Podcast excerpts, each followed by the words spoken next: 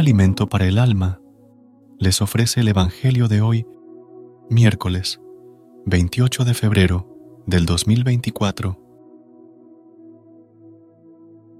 Lectura del Santo Evangelio según San Mateo, capítulo 20, versículo del 17 al 28.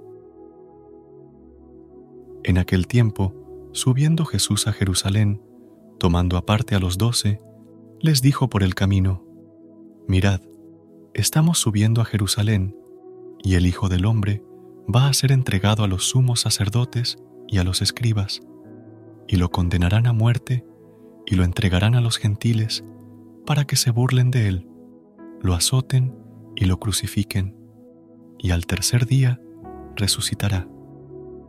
Entonces se le acercó la madre de los hijos de Zebedeo con sus hijos, y se postró para hacerle una petición. Él le preguntó, ¿qué deseas? Ella contestó, ordena que estos dos hijos míos se sienten en tu reino, uno a tu derecha y el otro a tu izquierda. Pero Jesús replicó, ¿no sabéis lo que pedís? ¿Podéis beber el cáliz que yo he de beber? Contestaron, podemos. Él les dijo, mi cáliz lo beberéis, pero sentarse a mi derecha o a mi izquierda no me toca a mí concederlo, es para aquellos para quienes lo tiene reservado mi Padre. Los otros diez, al oír aquello, se indignaron contra los dos hermanos, y llamándolos, Jesús les dijo, Sabéis que los jefes de los pueblos los tiranizan y que los grandes los oprimen. No será así entre vosotros. El que quiera ser grande entre vosotros, que sea vuestro servidor y el que quiera ser primero entre vosotros, que sea vuestro esclavo. Igual que el Hijo del Hombre, no ha venido a ser servido sino a servir y a dar su vida en rescate por muchos. Palabra del Señor. Gloria a ti, Señor Jesús. Amados hermanos, Jesús camina con sus apóstoles a Jerusalén donde sabe que lo espera el injusto juicio humano. Es necesario que así sea para que se cumpla el plan de Dios para su resurrección al tercer día. A pesar de la trascendencia del mensaje, sus amigos no entienden su significado.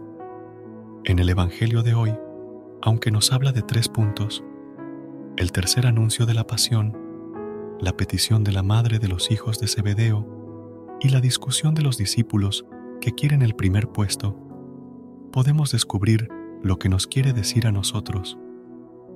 El anuncio de la pasión y de las humillaciones que tendría que sufrir el Señor no siempre se escuchan. Parece más interesante pensar en ese reino de felicidad que vendrá y en los puestos más destacados en este reinado.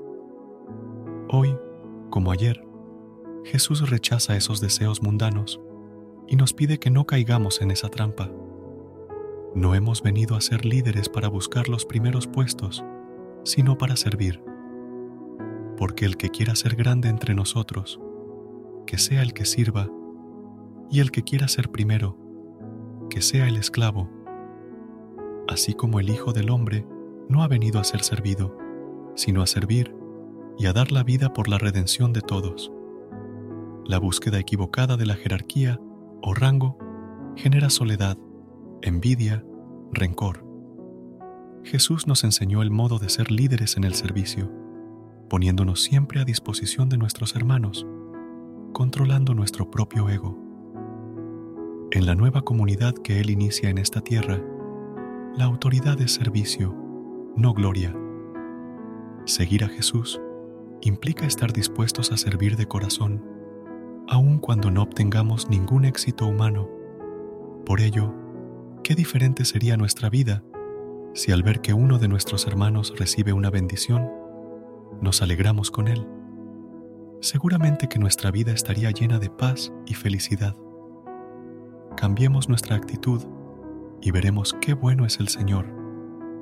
Beber el cáliz de Cristo es participar con Él en su sacrificio, abrazando la cruz de cada día a través del servicio a nuestros prójimos, prestos y alegres, amándolos como a uno mismo.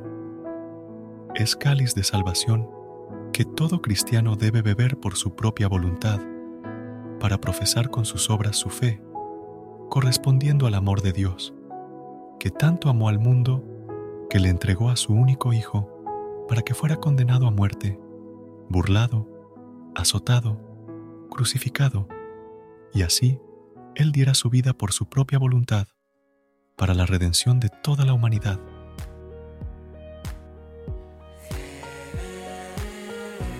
Padre nuestro, permite que esta meditación nos lleve a crecer en el amor, especialmente en este tiempo en que la Iglesia nos invita a contemplar el gran sacrificio que implicó nuestra redención. Guía nuestra oración, ilumínanos para que no solo comprendamos, sino que vivamos en todo y con todos la caridad.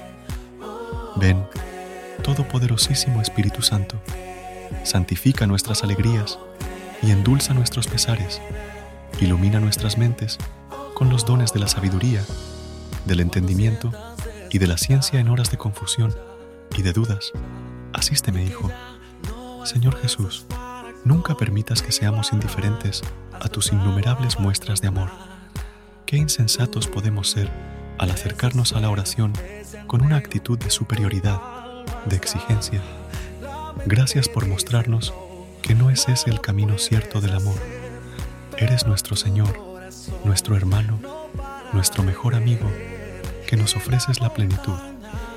Ayúdanos a estar siempre abiertos a tu gracia y servir a nuestros hermanos. Amén. Recuerda suscribirte a nuestro canal y apoyarnos con una calificación. Gracias. Gracias por unirte a nosotros en este momento del Evangelio y reflexión.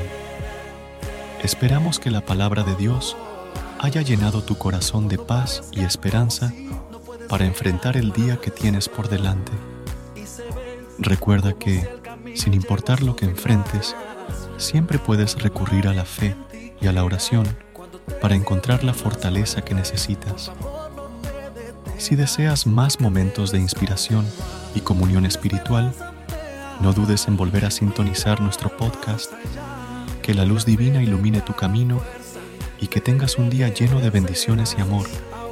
Hasta mañana, en el nombre del Padre, del Hijo y del Espíritu Santo. Amén.